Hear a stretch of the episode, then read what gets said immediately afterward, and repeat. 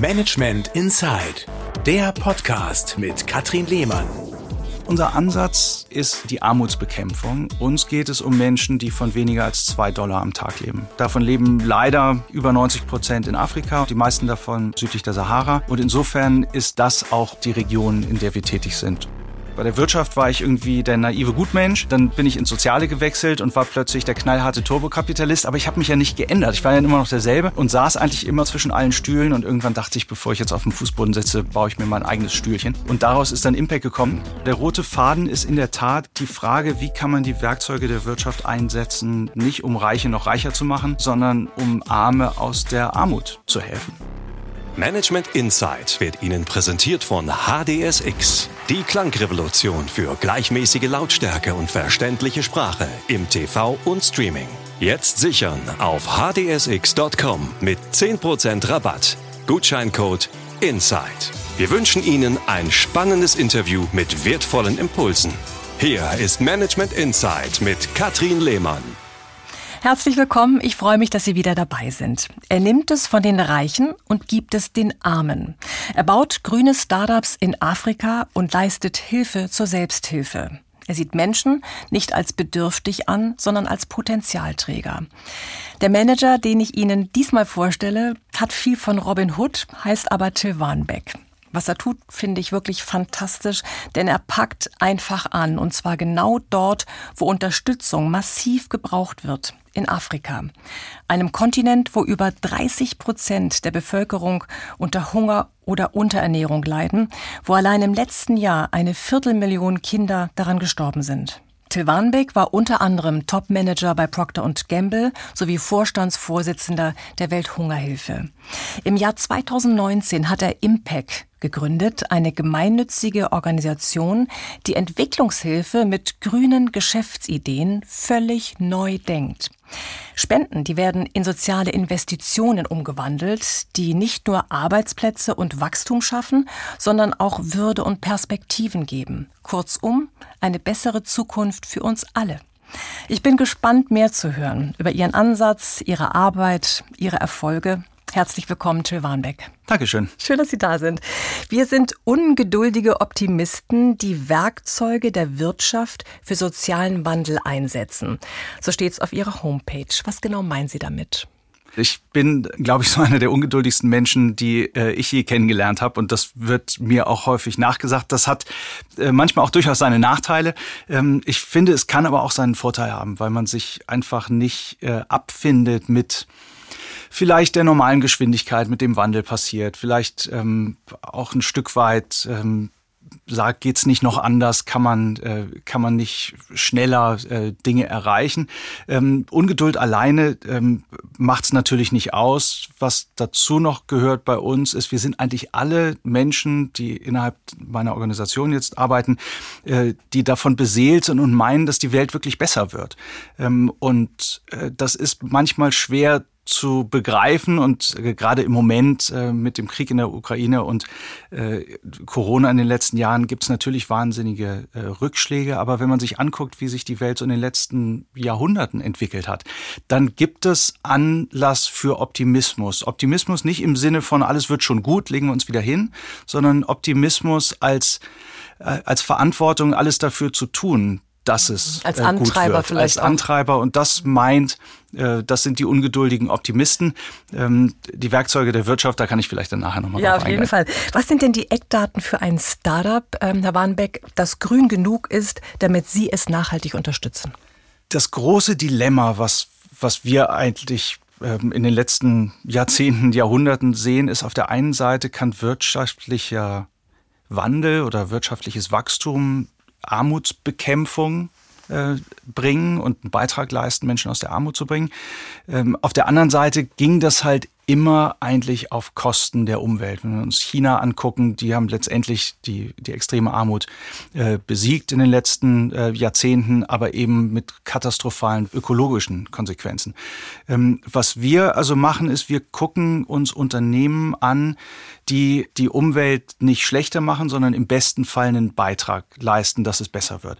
Ähm, wenn wir sagen grüne Geschäftsideen, das kann eigentlich ehrlich gesagt alles Mögliche sein. Wir haben ähm, biologisch abbaubare Damen zusammenbinden in Uganda, die sind aus Papyrus. Ähm, zu 95 Prozent ökologisch, äh, biologisch abbaubar. Ähm, das führt dazu, das ist aus unserer Sicht eine grüne Idee. Ähm, eine andere Idee ist oder ein anderes Geschäft, was wir haben, ist ein Kohleofen in Äthiopien der zwar immer noch Holz verfeuert, aber viel, viel weniger und das Holz dann umwandelt in, äh, äh in Kohle äh, die einen Wert hat. Das ist auch eine grüne Idee. Also all das, äh, was einen Beitrag leistet zur wirtschaftlicher Entwicklung, ohne die Umwelt zu stark zu belasten. Wie viele Startups begleiten Sie aktuell? Ähm, wir haben jetzt neun bei uns in der in unserer Kohorte. Wir haben angefangen im letzten Jahr mit, mit zweien oder im vorletzten Jahr schon, die wir finanziert haben. Jetzt sind sieben neue dazugekommen im Rahmen von einem ziemlich ähm, ausgeklügelten, intensiven äh, sogenannten Due Diligence-Prozesses. Die sind bei uns ähm, sozusagen im Sortiment. Ähm, und wir treten jetzt an und haben ihnen versprochen, für sie Gelder einzusammeln, um sie zu finanzieren. Das hat teilweise schon geklappt. ich komme gerade aus Afrika wieder. Ähm, ein, äh, eins unserer Ventures, wie wir die nennen, äh, haben wir gerade finanziert. Sechs stehen noch aus. Das ist das Ziel für das Rest, den Rest des Jahres. Das heißt, Sie sammeln Ideen ein in Afrika und suchen dann für explizit eine bestimmte Idee Spender hier, die dann in das jeweilige Startup investieren, korrekt? Ja, mit der einzigen äh, Einschränkung, dass die Spender nicht direkt investieren. Also unser Angebot äh, ist ein Angebot für, für Start-up-Gründer ähm, in Afrika, die aus meiner Sicht wahnsinnig gut aufgestellt sind, tolle Leute mit wahnsinnig viel Energie und im Zweifelsfall gute Lösungen für ihre äh, Probleme schon gefunden haben. Ähm, die haben eigentlich alle das gleiche Problem, sie kommen nicht an Geld. Ähm, und das liegt daran, dass sie zum einen sozusagen aus der vielleicht Projektphase rausgewachsen sind, auch zu sehr einen Business-Ansatz haben und in eine Projektlogik gar nicht reinpassen. Ähm, und zum anderen, weil sie noch nicht groß und profitabel genug sind, dass es für kommerzielle Investoren interessant wäre. Und in diese Lücke kommen wir rein mit unserem geduldigen Kapital. Und, und connecten dann äh, mit, beide Seiten. Genau, mit Spenden, die wir umwandeln in Investitionen. Investitionen, echt stark. Gibt es ein, ein Startup, Herr Warnbeck, was Ihnen besonders am Herzen liegt? Am liebsten würde ich zwei auswählen. Darf ich? Ja, auf jeden Fall. Ähm, das äh, erste liegt mir, glaube ich, deshalb am Herzen, weil es einfach das erste war, mit dem wir äh, gestartet sind. Das ist ein äh, Pyrolyseofen in Äthiopien. Ähm, als wir zum ersten Mal gehört haben von dem Erfinder, der in, ein in Äthiopien ausgebildeter Lehmbauer war, dass er einen Ofen erfunden hatte, dachte ich so, um Gottes Willen, bitte nicht noch einen Ofen. Davon hat die Welt eigentlich wirklich schon genug gesehen. Ähm, und jede Hilfsorganisation hat mindestens einen Energiesparofen im Angebot. Bis er uns gesagt hat, dass sein Ofen insofern besonders ist, als man mit ihm beim Kochen Geld verdienen kann. Und da hatten wir das Gefühl, das ist eigentlich genau unser Beuteschema. Eine, eine smarte, äh, spannende Geschäftsidee. Das ist letztendlich ein, ein kleiner, ganz einfacher Pyrolyseofen, der beim Kochen das Holz nicht zu Asche verbrennt, sondern zu Holzkohle verglüht, was dazu führt, dass man dann nachher eine heiße Suppe hat oder ein heißes Essen und gleichzeitig äh, Holzkohle, die einen Wert hat, weil man sie weiterverwenden kann für Kaffeezeremonie. Ist auch nachhaltiger ähm, Mehrwert. Nachhaltiger Mehrwert ist ähm, und äh, das auf eine Art und Weise, die ökonomisch funktioniert. Mit diesem Ofen können Menschen, die von zwei Dollar am Tag leben, ähm, jeden Tag 10, 20 Cent an Wert schaffen über Holzkohle oder die Einsparung von, äh, von Brennholz ähm, und damit amortisiert sich so ein Ofen nach einem Monat. Das macht also wirtschaftlich auch für arme Menschen sehr, sehr viel Sinn. Und dass dieser Ofen nun gleichzeitig mit einer klaren Flamme brennt ähm, und nicht mehr qualmt und auf die Art und Weise äh, Lungenkrankheiten verhindern hilft. Ähm, und dass dieser Ofen pro Jahr dann zwischen ein und zwei Tonnen CO2 einspart. Das sind sozusagen Zusatznutzen, die man wie so ein trojanisches Pferd mit auf den Hof schiebt. Äh, aus dem Grund allein kauft jemand, der nicht weiß, wie er morgen seine Familie ernähren soll, natürlich keinen Ofen, dass er sagt, dann kriege ich in zehn Jahren keinen Lungenkrebs. Äh, aber ein Produkt zu finden, was was marktwirtschaftlich Sinn macht, was äh, in Märkten, wo sozusagen arme Menschen leben, durchaus nachgefragt wird und dann zusätzlich noch ähm, äh, Nutzen haben, Gesundheitsnutzen und Umweltnutzen. Das ist eigentlich sehr, sehr schön und das ist ein Beispiel für die Art von Unternehmen, wie wir sie mögen. Das zweite Beispiel ähm, ist eins, was ich glaube ich hauptsächlich wegen der Unternehmerin so toll finde. Sambi Mate äh, ist eine Materialwissenschaftlerin aus, äh, aus Kenia, aus Nairobi, äh, die irgendwann sich überlegt hat, es gibt wahnsinnig viel Plastikmüll, der nicht mehr recycelt werden kann auf der einen Seite und auf der anderen Seite wahnsinnig äh, viel Bedarf an kostengünstigem Baumaterial. Einer der Gründe, warum Menschen in Slums leben, ist halt auch, weil sie sich keine Häuser leisten können. Äh, und diese zwei Ideen hat sie zusammengebracht und damit eine Firma gegründet, die aus Plastik, Abfall, Baumaterial und Ziegeln presst. Unglaublich. Ähm, eine unglaubliche Geschichte, die halt auch zeigt, wie, wie teilweise aus dem Nichts tolle Geschäftsideen entstehen können. Ähm, als ich jetzt vor, vor einigen Monaten da war bei ihr in der Fabrik, hatte ich ähm, sie gefragt, was ist denn diese Hydraulikpresse, warum ist die oben gelb und der Rest ist blau? Und dann sagt sie, das Ding war mal ein chinesischer Bagger. Ähm, und der war kaputt, war auf dem Schrottplatz.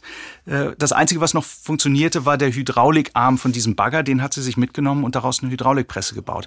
Und das ist eine Art von Unternehmergeist und Findigkeit, ähm, wie wir das eigentlich in allen unseren Ventures finden und was einfach unglaublich viel Spaß macht. Insofern sind das ähm, ohne jetzt den anderen Ventures zu nahe treten zu wollen, wahrscheinlich meine zwei, an die ich im Moment gerade am liebsten Ja, denke. aber man muss ja auch mal auch so, hat ja auch bestimmte Vorstellungen und oftmals hängt das ja auch an den Personen, die sowas machen, ne, was Sie gerade äh, so eindrucksvoll beschrieben haben. Herr Warnbeck, Sie haben Impact vor drei Jahren gegründet. Mhm. Ähm, wofür steht der Name überhaupt? Tja, äh, also es klingt natürlich nicht zufälligerweise so wie Impact, also Wirkung. Und der Gründungsimpuls für, für Impact war in der Tat auch, dass wir Gründer gemeint haben, man kann auf eine andere Art und Weise Wirkung die Auswirkungen der Arbeit ernst nehmen und in den Zentrum unserer Bemühungen stellen. Also was bewirkt die Hilfe wirklich? Äh, bei uns bewirkt im Sinne von Armutsbekämpfung. Ähm, insofern war der Name, ähm, sozusagen ist der Name ein Stück weit Programm. Ähm, wir haben dann irgendwann mal beim Joggen an der Elbe irgendwie 70 oder 80 Namen aufgeschrieben. Und ehrlich gesagt habe ich dann irgendwie Impact ausgewählt, weil der Name noch verfügbar war. Und mit dem Doppel-C, das klang so ein bisschen nach hippem Startup. Okay, aber ich musste ich, das warum, fragen, weil, warum nicht? Was steckt dahinter? Für Impact arbeiten, sagten Sie mir im Vorgespräch, insgesamt 16 Menschen. Hier in Hamburg sind es drei, korrekt? Oder stimmt das nicht mehr? Also wir sind im Moment, wachsen wir ziemlich schnell. Ähm, aber im Moment stimmt es, im nächsten Monat sind es wahrscheinlich noch ein paar mehr, die dazugekommen sind. Aber so ungefähr kommt es hin. Und Sie sind da der Geldbeschaffer in dem, äh, im Team? Ja, äh, ich versuche sozusagen das Geld hier einzusammeln, ähm, damit das Team, was wir in Afrika haben, es dann gut ausgeben kann. Wo sind Sie in, in Afrika genau aktiv und wie können wir uns Ihre Arbeit vor Ort vorstellen? Also unser Ansatz äh, ist die Armutsbekämpfung und uns geht es um Menschen, die von weniger als zwei Dollar am Tag leben. Davon leben leider über 90 Prozent in Afrika und die meisten davon Afrika südlich der Sahara. Und insofern ist das auch unser, die Region, in der wir tätig sind. Herr Warmbeck, wir sprechen gleich weiter über die grünen Startups und die Zusammenarbeit mit den Gründerinnen und Gründern.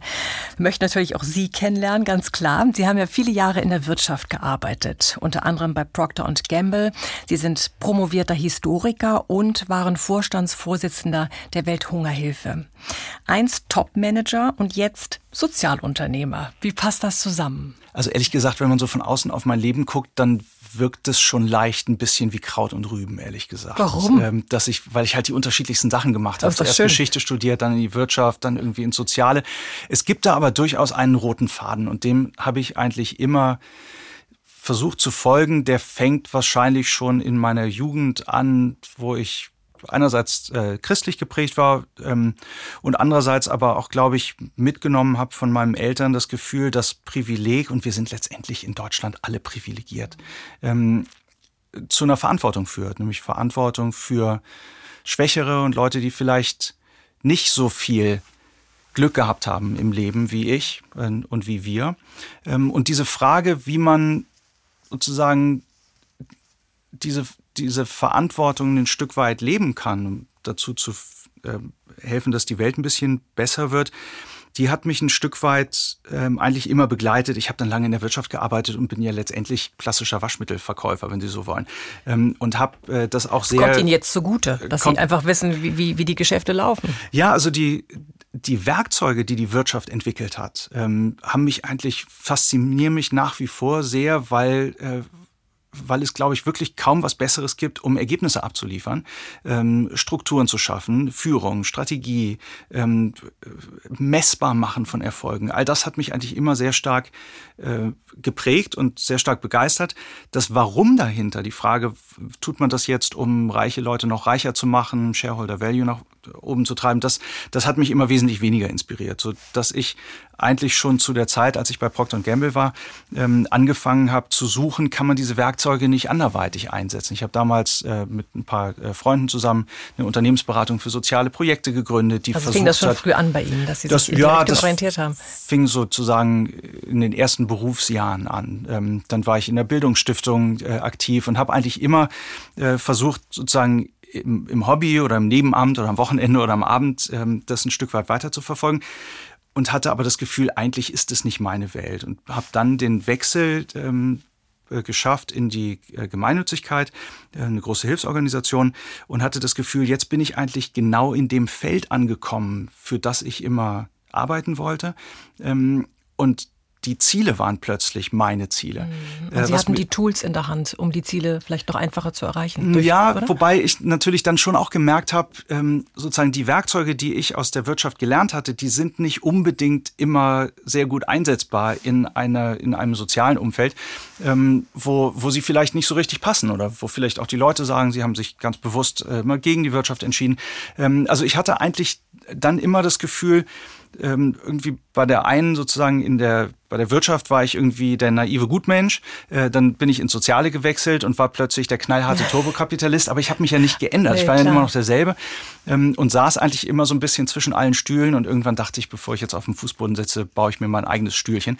Und daraus ist dann Impact gekommen, aber der rote Faden ist in der Tat der, die Frage, wie kann man die Werkzeuge der Wirtschaft einsetzen, nicht um Reiche noch reicher zu machen, ähm, sondern um Arme aus der Armut zu helfen. Gleich geht es weiter mit Management Insight und Katrin Lehmann.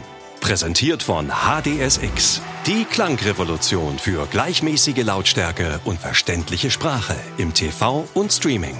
Jetzt sichern auf hdsx.com mit 10% Rabatt. Gutscheincode INSIDE. Ja, gäbe es mehr Menschen wie Till Warnbeck, würde das unserer Welt garantiert gut tun. Mit der Entwicklung und Unterstützung grüner Startups in Afrika setzt er sich für die Ärmsten der Armen ein. Normalerweise ist ja die Beteiligung an Startups mit einer Rendite verknüpft und mit Geld, was die Investoren später zurückbekommen. Herr Warnbeck, wie geht Ihr Unternehmen Impact vor? Man müsste da jetzt ein bisschen ausholen. Das ist hat immer eine Frage von wirtschaftlichem Geschäftsbetrieb, von Hilfsorganisationen, irgendwie der Verein, der zwar irgendwie eine Wurstbude im Stadion haben darf, aber wehe, sie verkaufen mehr Würste als Eintrittskarten für, für den Fußball, dann äh, funktioniert das nicht. Und wir haben es geschafft, das ein Stück weit auszuhebeln, weil wir das äh, Finanzamt äh, überzeugen konnten mit unserer Argumentation, dass wenn Armutsbekämpfung gemeinnützig ist ähm, und wenn anerkannt ist, dass Unternehmen einen entscheidenden Beitrag leisten, weil sie Jobs schaffen, die Menschen aus der Armut bringen, dann muss eigentlich die Unterstützung dieser Unternehmen auch gemeinnützig sein. Und darauf haben sie sich eingelassen und deshalb dürfen wir ähm, sozusagen die Gelder einsammeln. Jeder Geber kriegt dafür eine Spendenbescheinigung. Ähm, und äh, wir wandeln es um in Beteiligung unserer Startups, was aus unserer Sicht den großen Vorteil hat, dass man aus dieser Projektlogik rauskommt. Sammelt das Geld ein, packst in ein Projekt, gibt das Geld aus. Wenn das Geld alle ist, ist das Projekt zu Ende und man fängt wieder von vorne an. Ähm, und wir streben natürlich eine ganz andere Nachhaltigkeit an, weil wir Geschäftspartner sind. Mit lokalen Partnern gründen wir zusammen Startups wir sind mit dabei, wir sind Gesellschafter, sitzen im Aufsichtsrat. Wir nehmen zwar für uns keinen Profit raus, aber die Firmen sollen ja erfolgreich sein. Ähm, und äh, deshalb ist ein investierter Euro natürlich wesentlich länger im Spiel als ein nur gespendeter, in Anführungsstrichen, der einmal ausgegeben wird. Ähm, und das ist das, das ist das Modell von Impact letztendlich. Sagen Sie, wie, wie ticken die Unternehmerinnen und Unternehmer in Kenia, in Äthiopien? Wie, wie, wie sind die das aufgestellt? Wie kann man sich das vorstellen?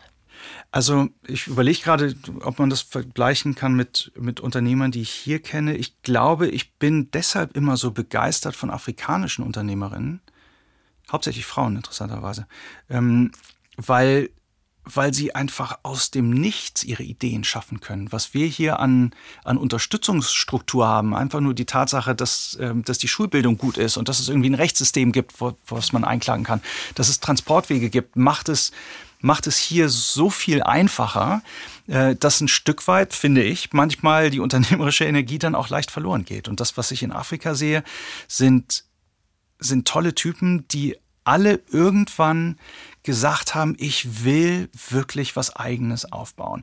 Ähm, wir arbeiten ja nur mit Sozialunternehmen zusammen, die Produkte schaffen in Märkten am sogenannten Fuß der Pyramide, also wirklich an Märkten, wo Menschen in extremer Armut leben. Für unsere Unternehmen, die haben alle auf viel verzichtet ähm, und haben aber alle diesen unglaubliche, diese Findigkeit zu sagen, es gibt hier noch nichts, es ist alles schwierig ähm, und ich mache es trotzdem und renn nicht gegen eine Mauer, sondern krabbel drüber ähm, und grab mich unten durch und gehe halt weiter. Und das finde ich so unglaublich inspirierend, dass ich von jeder Afrikareise eigentlich immer mit viel mehr Energie und Optimismus äh, zurückkomme, ja. als ich hingefahren bin. Das beflügelt bin. ja auch ungeheuerlich. Ne? Sie sagten gerade eben, dass es doch mehr Unternehmerinnen sind als Unternehmer. Ich habe natürlich genau zugehört. Also sind da die Frauen die, die stärkeren? Also zumindest ist es in den Unternehmen, die wir ausgewählt haben, so, dass die über die Hälfte von Frauen gegründet und geführt worden sind. Ähm, woran das jetzt liegt, weiß ich nicht. Also ehrlich gesagt ist generell äh, Entwicklung ist immer Frauensache. Wenn man Männern äh, Geld gibt, dann endet das im Zweifelsfall irgendwie in der Kneipe. Wenn man Frauen Geld gibt, dann endet es im Zweifelsfall bei besserer Ernährung, äh, besserer Schulbildung und besserer Gesundheit. Ähm, Vielleicht liegt es auch daran, dass diese sozialen Unternehmen, die wir uns suchen, vielleicht eher weibliche Gründer ansprechen. Das weiß ich nicht. Vielleicht liegt es auch daran, dass sie einfach besser sind. Keine Ahnung. Wir sind. Vielleicht ist es auch ein Zufall. Wir wollen. Vielleicht ist es auch ein Zufall. Uns ist es schon wichtig, dass die Unternehmen, äh, die wir unterstützen, einen starken Frauenfokus haben, weil es für Entwicklungspolitik einfach so wichtig mhm. ist. Ähm, dass das jetzt auch noch tolle Gründerpersönlichkeiten sind, ist sozusagen ein zusätzlicher Bonus. Ähm, wir können ja mal eine Analyse machen, dass man sich die 300 mal anguckt, wie viele davon von Männern gegründet ja, waren. Das würde mich mal interessieren. Genau. Ähm, und vielleicht sind die Frauen einfach besser. das lasse ich mal unkommentiert stehen. Herr Wambeck, wenn ich mir vorstelle, dass die Menschen dort oft noch nicht mal äh, genug haben, um zu überleben, wie reagieren die auf äh, die Chancen, die Sie ihnen dann schenken? Naja, zunächst mal glaube ich, schenken wir ja keine Chancen. Ich bin felsenfest davon überzeugt, dass die Menschen, mit denen wir da zusammen, zusammenarbeiten, sich ihre Chancen schon selbst erarbeitet haben. Ähm, und das ist, glaube ich, eine Frage auch von, von Augenhöhe und einer Art von Zusammenarbeit, ähm, dass man eben nicht als chancenschenkender Geber kommt. Das ist ein bisschen das alte Bild, glaube ich, von Entwicklungshilfe, dass sozusagen der, äh, der Reiche gibt und der Arme dann äh, dankbar sein muss und empfängt. Ähm, das, was mir die Unternehmer immer wieder zurück äh, spiegeln oder uns, ähm, ist die Tatsache, dass sie diese Zusammenarbeit auf Augenhöhe so schätzen. Dass eben nicht ein Geber kommt und sagt, hier sei dankbar und mach was damit, sondern dass ein Geschäftspartner reinkommt und sagt, wir wollen das jetzt gemeinsam groß machen. Dass man, dass man sich streitet, dass man irgendwie äh, voneinander lernt, dass man irgendwie äh, Beiträge leistet. Natürlich ist das zunächst mal das Geld. Das sind immer pro Unternehmen wahrscheinlich 100 bis 200.000 Euro, in die wir investieren. Ähm, aber auch da, wo wir das Geld noch nicht gegeben haben, weil wir es zum Beispiel jetzt noch einsammeln, äh, fangen wir ja vorher an. Wir haben sogenannte Social Venture Bilder, die wir dann in die Unternehmen teilweise setzen und ein halbes Jahr bezahlen. Ähm, wir haben äh, Diskussionsrunden äh, mit den Vortragsveranstaltungen. Wir machen sehr viel auch schon individuelle Beratungsarbeit. Was ist eure größte Herausforderung? Wo können wir helfen? Wie kann man vielleicht ähm, ein Stück weit Experten verbinden? In aller Regel nicht die deutschen Experten, die meinen, sie sind jetzt äh, irgendwie wollen Afrika mal zeigen, wo es lang geht, sondern lokale Experten. Und das machen wir alles, ähm, finde ich schon eigentlich oder machen es zumindest so, dass die Unternehmer sagen, das ist ein echter Wert. Und ich glaube, der Wert liegt auf Augenhöhe und dass sie sich ernst genommen fühlen als Unternehmer. Unsere Joint Ventures sind immer so gestaltet, dass wir nie die Mehrheit haben. Wir haben jetzt ein, eine Firma gründen wir gerade mal selbst, die in Äthiopien. Es liegt daran, dass wir die Idee hatten, aber keinen Unternehmer. Bei allen anderen beteiligen wir uns und auch wenn wir uns finanziell stärker beteiligen, wir haben nie mehr als 50 Prozent der Stimmrechte. Und das führt ohnehin dazu, dass wir uns nicht durchsetzen können und sagen, macht dies und jenes. Wollen wir ja auch gar nicht. Ähm, und dann gewinnt das bessere Argument letztendlich. Und ein bisschen eine Offenheit.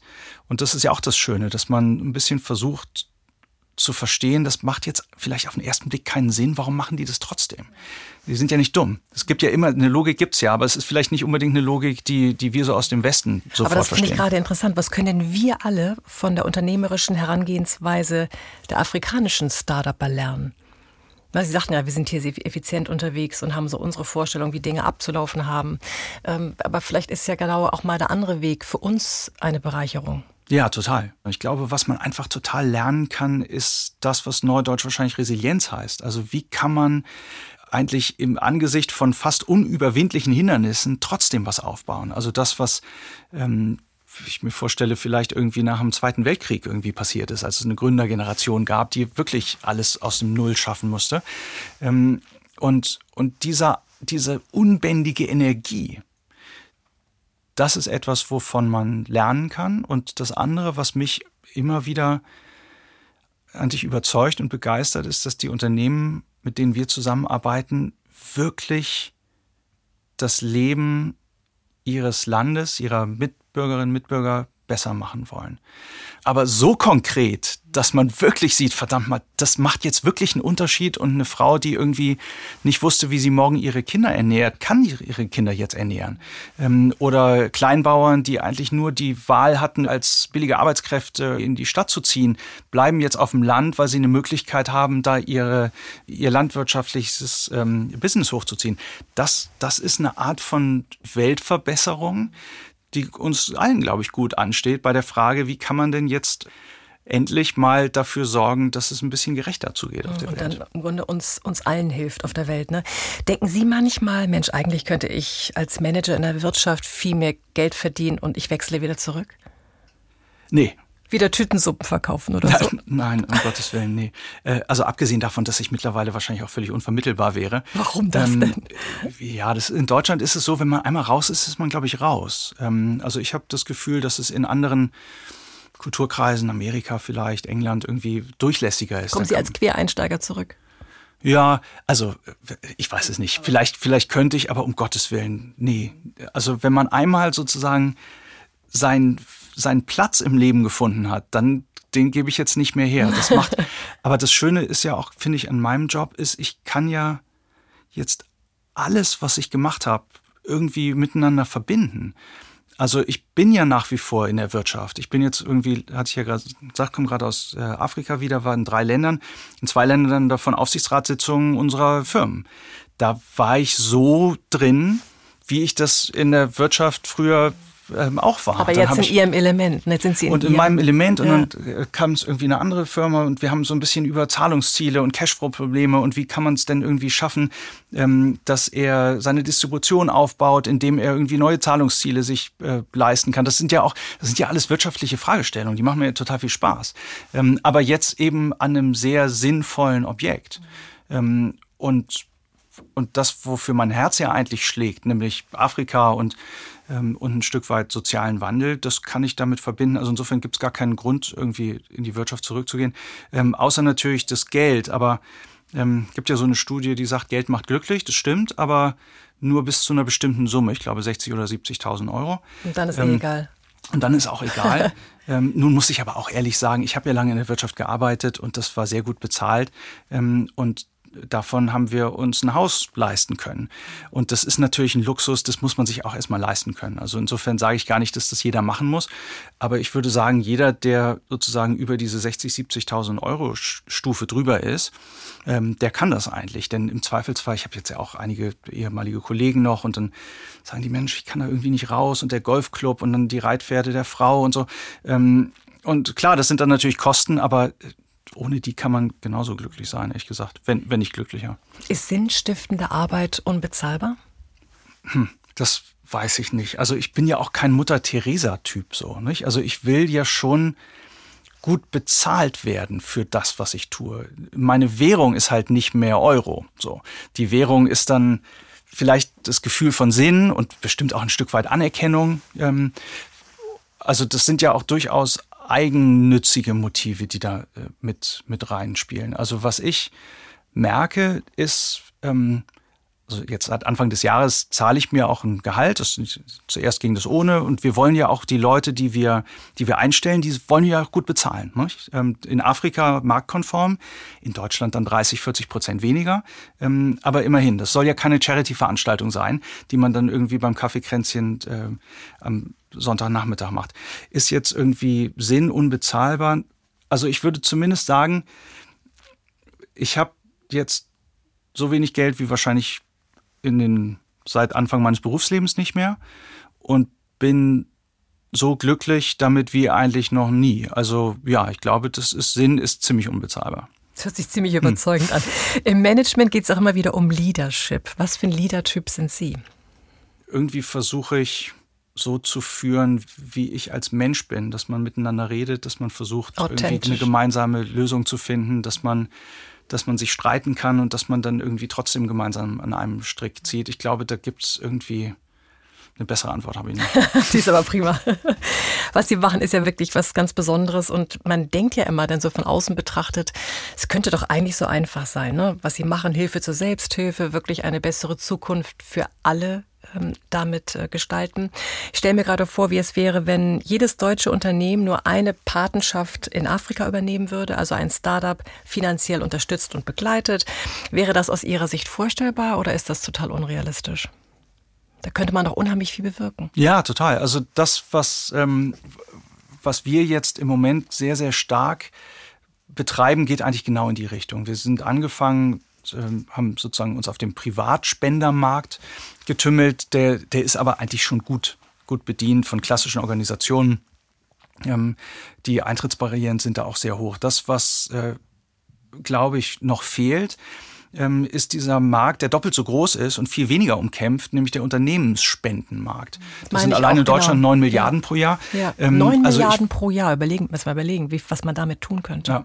10 Prozent davon geht ohnehin schon, also das meiste geht dann irgendwie in die lokale Feuerwehr und das Tierheim und so und dann redet man irgendwie am, an der Weihnachtsfeier mal kurz drüber. Aber da, da gibt's Potenzial, glaube ich, ähm, einfach Unternehmen ein Stück weit so anzusprechen, wie, wie es Sinn macht aus Unternehmenssicht, nämlich zu sagen, was kriege ich dafür? Ähm, und ähm, ich bin ja überhaupt kein Fan davon zu sagen, fühl dich gut und sei barmherzig, sondern ähm, wenn das Ganze in, in einer Art von, von Vertrag läuft, wo beide Parteien was davon haben, ähm, ist es doch eigentlich ganz gut. Wir haben jetzt, ich hatte äh, zu Anfang erwähnt, äh, das eine oder hatte ich es erwähnt, ähm, eins unserer Geschäfte sind Biotoiletten für Slums in Ghana. Macht total viel Sinn, Würde, Sicherheit, Gesundheit für, für Menschen, die sich, die sonst hinters Haus gehen. Ähm, das ist für eine Firma wie Villeroy und Boch, die jetzt hier ähm, Toiletten sanitär machen, natürlich natürlich einfach sehr passend. Und in die Richtung gehen wir immer mehr, dass wir Firmen helfen, rauszufinden, was passt denn eigentlich zu euch? Was ist eure Unternehmensstrategie? In welchen Sektoren seid ihr unterwegs? Was ist eure Nachhaltigkeitsstrategie? Und wenn die einen sagen, wir machen sanitär, dann haben wir was. Wenn die anderen sagen, wir wollen kompensieren und CO2, dann haben wir halt unsere Öfen, die ein bis zwei Tonnen sparen. Und dann kommt, glaube ich, aus Sicht der Unternehmen plötzlich was rein, dass man sagt, oh, das hilft, das hilft mir. Das hilft mir vielleicht als Employee Engagement. Ich bin als Arbeitgeber attraktiver. Ich kann ein Stück weit meine, äh, meine Nachhaltigkeitsziele leichter erreichen. Ähm, und dieses Geben und Nehmen, finde ich, ist eigentlich ein schöner Ansatz. Ich würde jetzt nicht sagen, dass jedes deutsche Unternehmen ähm, das machen muss. Vielleicht wollen wir ja auch einige nicht. Also Rheinmetall hätten wir jetzt nichts im Angebot, was irgendwie passen würde. Ähm, aber, äh, aber die glaube, Herangehensweise, da, dass die man darüber nachdenkt. Ja. Und der, da, da ist, glaube ich, das Potenzial nach oben unendlich. Deshalb habe ich auch überhaupt keine Sorge, dass diese, diese Idee irgendwie groß wird und dass wir innerhalb von ein paar Jahren der größte Investor in sogenannte Bottom-of-Pyramid-Märkte in Afrika werden können, weil das Geld ist ja da. Man muss nur jetzt einen Weg finden, ähm, den Unternehmen zu zeigen, warum macht das für euch Sinn. Deshalb machen wir auch den Podcast heute. Ja. Das heißt, wenn jetzt jemand oder Unternehmerinnen, Unternehmer sagen, Mensch, das finde ich so spannend, wie wäre der nächste Schritt? Die wenden sich an Impact und sagen, Mensch, wir würden uns gerne beteiligen, wir möchten gerne investieren, wir machen das und das und dann schauen sie weiter oder wie lief das ab? Ja, ähm, wir arbeiten gerade, entwickeln gerade eine sogenannte B2B-Plattform. Ähm, und die Idee ist, dass das sozusagen die Heimat wird, wo sich Unternehmen informieren können, gucken können, wer, was kommt für mich eigentlich in Frage, was sind meine Strategien, was will ich erreichen. Ähm, und wir ihnen sozusagen dann ein, ein Portfolio von Unternehmen vorstellen, die auf ihre Ziele passen. Dann ist der erste Schritt in der Tat die Spende. Ähm, und das Geld fließt in die eine Richtung, also zu uns, und wir wandeln es dann um in, äh, in Investitionen und die Firma kriegt eine Spendenbescheinigung. Das, was jetzt zurückfließt, ist natürlich aus Firmensicht ähm, noch viel spannender, nämlich Geschichten, Zahlen, äh, Wirkungsmessung, ähm, vielleicht die Möglichkeit, äh, auch Experten mal miteinander zu verbinden. Und das soll stattfinden jetzt nicht in der 873. Internetseite, wo man nach zwei Wochen das Passwort vergisst, sondern in den Kommunikationskanälen der Firmen selbst. Wenn die irgendwie eine Intranet-Seite haben, dann findet es da statt. Wenn die irgendwie Microsoft Teams benutzen, dann da. Ähm, und das ist unser Ziel für dieses Jahr, diese, diese B2B-Plattform ans Laufen zu kriegen ähm, und dann so viele Firmen wie nur geht einzuladen, sich da zu beteiligen. Das klingt sehr, sehr gut. Haben Sie so eine Vision für Impact? Sie haben es gerade schon gesagt, Sie möchten die Plattform werden, also mal, mal zehn Jahre weiterdenkt. Was, was wäre das Optimale, was Sie sich vorstellen könnten für Impact? Also uns uns geht es um Armutsbekämpfung und das messen wir in Jobs und zwar sowohl die direkten Jobs, die unsere Ventures schaffen, als auch die indirekten. Wenn wir äh, Darmbinden aus Papyrus machen in der Fabrik, dann gibt es irgendwie zehnmal so viele Frauen, die Papyrus ernten und zuliefern. Und das ist unser, unsere Maßrichtung. Wir wollen eine der größten Hilfsorganisationen sein im Sinne von Impact. Also im Sinne der Jobs, die wir schaffen und der Armutsbekämpfung. Was wir nicht sein wollen, ist eine der größten im Sinne von Geld, denn das ist letztendlich nur ein Kosten. Das sind ja Kosten, so, die man, ich habe noch keine Firma kennengelernt, die sich dafür feiert, dass sie besonders hohe Kosten hat. Ähm, also sozusagen diese Umsatzlogik alleine, die ist es nicht. Ähm, schön fände ich es, wenn, wenn Impact als die führende Investmentgesellschaft für Bottom-of-Pyramid-Märkte in Afrika gesehen wird. Schön fände ich es, wenn wir in, im gesamten globalen Norden äh, gesehen werden als eine jetzt nicht die eierlegende Wollmilchsau, die alle Probleme löst. Das ist total naiv. Und Hilfsorganisationen haben eine total wichtige Rolle und müssen die auch weiterspielen. Aber als eine Alternative. Man sagt immer dann, wenn man das Gefühl hat, ein Markt kann für die Ärmsten zum Laufen gebracht werden, dass man dann zu uns geht. Ähm, und was ich mir wünsche, ist wahnsinnig viele Nachahmer, dass man dann, dass ich dann nicht sage, wir sind dann vielleicht immer noch die Ersten gewesen, aber nicht mehr die Einzigen. Und Sie freuen sich über die anderen, die nachgezogen sind. Ja, das Schöne ist ja, ich habe ja früher irgendwie lange in der Wirtschaft gearbeitet und da war man ja immer, da war jedes Gespräch sozusagen potenzielles Risiko, ins Gefängnis zu kommen, Wettbewerbsabsprachen und man war ja nur von Wettbewerbern umgeben. Und in diesem sozialen Umfeld ist es halt einfach anders. Äh, also da ist klar, es ist irgendwie ein Kampf um Spenden, aber der, der Kuchen ist ja groß genug und es geht eigentlich, und das habe ich wirklich mit, miterlebt in den letzten Jahren, einfach um Zusammenarbeit. Die Frage, kann man irgendwie ähm, gegenseitig ähm, sich die Bälle auch mal zuspielen? Es geht ja auch nicht um Eitelkeit zu sagen, ich habe jetzt die, die meisten Spenden, sondern es geht am Ende ja darum, den Menschen zu helfen. Ja. Gibt es äh, besondere Momente Ihrer Arbeit, bei denen Ihnen das Herz aufgeht? Sie sagen, das ist, dafür mache ich's. Ja, jedes Gespräch mit, mit einer Unternehmerin in unserer, äh, in, in unserer Kohorte, eigentlich jede Reise nach Afrika, jedes, jedes Gespräch, auch hier, wo, wo ich höre, es gibt wirklich einen Bedarf für diese Art von Arbeit. Es gibt eine Nachfrage, es gibt einen Bedarf, es gibt jetzt ein Angebot. Ähm, und das sind es gibt ja auch wahnsinnig viele Rückschläge. Also das ist, das klingt jetzt alles so, so leicht und so einfach. Und wenn ich jetzt, wenn wir noch eine Stunde hätten, dann würde ich erzählen, was alles nicht funktioniert bei uns. Und dann willst du irgendwie eine Firma gründen und dann herrscht Krieg und die Dokumente gehen verloren. Und dann schafft man es und dann sind sie aber nicht mehr gültig. Und dann musst du wieder, und dann äh, machst du einen Testmarkt und dann ist ein Lockdown 42 Tage und dann nachher ist der Testmarkt irgendwie kaputt. Also das ist schon alles wahnsinnig mühsam und man braucht eine irre Frustrationstoleranz. Und es klappt ja auch nicht alles. Nicht? Das wäre ja naiv zu meinen, dass alle diese Unternehmen äh, klappen. Aber immer dann, wenn ich sozusagen diesen, die, diese Energie und den Optimismus sehe, das ist so ansteckend, dass ich eigentlich immer wieder sage, das ist es, genau das ist es. Was für ein Privileg, sowas machen zu dürfen. Ja, haben sie sich ja selbst erschaffen. Mit grünen Startups Märkte für die Ärmsten der Armen schaffen, damit sie aus eigener Kraft aus der Armut sich befreien können. Das ist wirklich Entwicklungshilfe neu gedacht und ich finde, dieses Beispiel sollte unbedingt Schule machen. Herr Warnbeck, ich wünsche Ihnen weiterhin allergrößten Erfolg, viele tolle neue Startups in Afrika und danke Ihnen herzlich für Ihre Impact, Insights und Ihren Besuch hier im Studio. Danke sehr, hat Spaß gemacht. Management Insight wurde Ihnen präsentiert von HDSX, die Klangrevolution für gleichmäßige Lautstärke und verständliche Sprache im TV und Streaming. Jetzt sichern auf hdsx.com mit 10% Rabatt. Gutscheincode INSIDE. Das war Management Inside, der Podcast mit Katrin Lehmann. Alle vier Wochen neu Jetzt abonnieren und keine Folge verpassen. Haben Sie ein Management-Thema, das Sie interessiert, bewegt, für das Sie vielleicht sogar richtig brennen? Oder gibt es Menschen, von denen Sie sagen, der oder die gehört genau in diesen Podcast? Dann melden Sie sich gern. Sie können mir schreiben unter mail at medientraining-hamburg.de oder Sie rufen durch unter 040 227 15 150. Planen Sie für Ihr Unternehmen individuelle Interviews, die Sie im Intranet, auf Ihrer Homepage oder in den sozialen Medien veröffentlichen möchten? Gerne realisiere ich auch diese Corporate Podcasts für Sie. Melden Sie sich jederzeit. Ich freue mich auf Sie.